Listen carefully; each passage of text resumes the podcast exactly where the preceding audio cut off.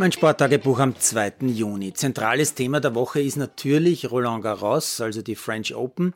Außer für Fußballsüchtige. Die können quasi rund um die Uhr Fußball schauen. Das nennt sich dann Nations League. Dieses von der UEFA 2018, 2019 erfundene Turnier bringt den Nationalteams deutlich mehr Spiele und die gewonnenen Punkte haben auch Auswirkungen auf die Setzliste bei der Auslosung für die nächsten Europameisterschaften oder Weltmeisterschaften. Und man kann sich in einem System, das so kompliziert ist, dass kaum ein Teamchef weiß, wie es funktioniert, auch noch für eine EM oder WM qualifizieren, auch wenn man in der Quali eigentlich in seiner jeweiligen Gruppe schon ausgeschieden ist. Heute könnte man daher unter anderem Paarungen genießen, die da lauten Bulgarien gegen Nordmazedonien, Georgien gegen Gibraltar, Estland gegen San Marino, Zypern gegen Kosovo und so weiter. Zugegeben, es gibt heute Abend auch ein Match, das ein besonderes ist, Spanien gegen Portugal, also grundsätzlich eine Top-Partie, aber ich bin ziemlich sicher, dass die beiden Mannschaften das eher als hochwertigen Test nehmen werden, denn als wichtiges Punktspiel, um sich irgendwann irgendwo für Spiele qualifizieren zu können, die dann irgendwann irgendwo noch für eine EM-Quali nötig sind. Das werden die nicht brauchen. Der Gewinner des Bewerbes, der steht auch längst fest, die UEFA natürlich, denn wichtig ist vor allem eins, die erste Runde die dieser Tage, ja unter anderem auch morgen Freitag mit dem Match Kroatien gegen Österreich gespielt wird, ist auf insgesamt vier Tage verteilt. Das heißt, die UEFA kann ihre TV-Sponsoren rund 100 Stunden, würde ich sagen, bei Laune und vor allem im Bild halten. Gewinnoptimierung vom Allerfeinsten.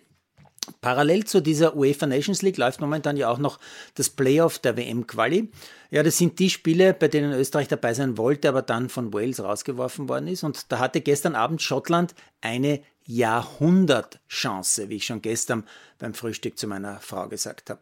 Denn Schottland musste gegen die Ukraine antreten, also gegen ein Land, das sich mitten in Europa gegen einen Angriffskrieg Russlands wehren muss. Eine Fußballmannschaft, die sich wochenlang in Ljubljana vorbereitet hat, ganz sicher zumindest über Social Media permanent mit der Heimat und mit dem Wahnsinn dort verbunden.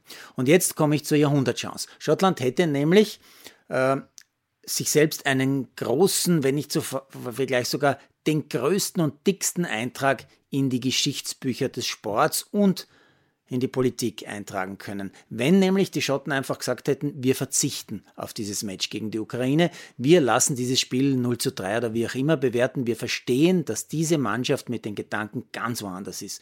Denn das ist nur Fußball, das ist nur eine WM-Qualifikation, das ist nicht lebenswichtig. Haben die Schotten leider nicht gemacht.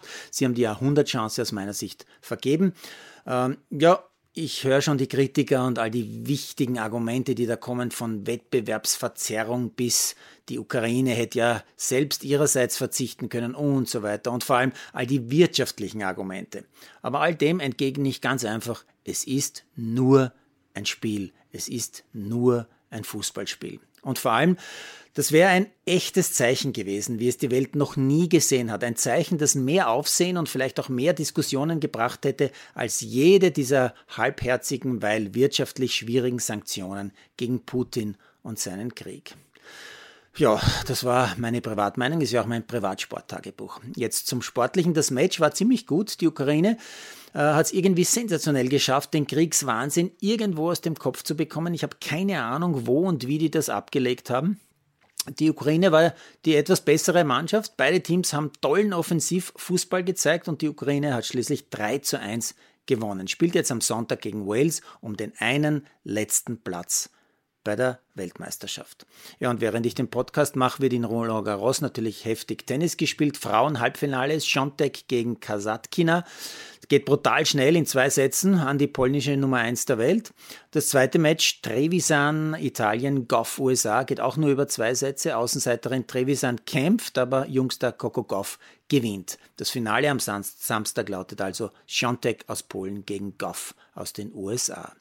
Die Halbfinale der Männer, Nadal gegen Zverev und Cilic gegen Rüd, gibt es am Freitagnachmittag und bis dahin habe ich mir schon das erste NBA-Finalspiel Celtics gegen Warriors von dieser Nacht in der Wiederholung angeschaut.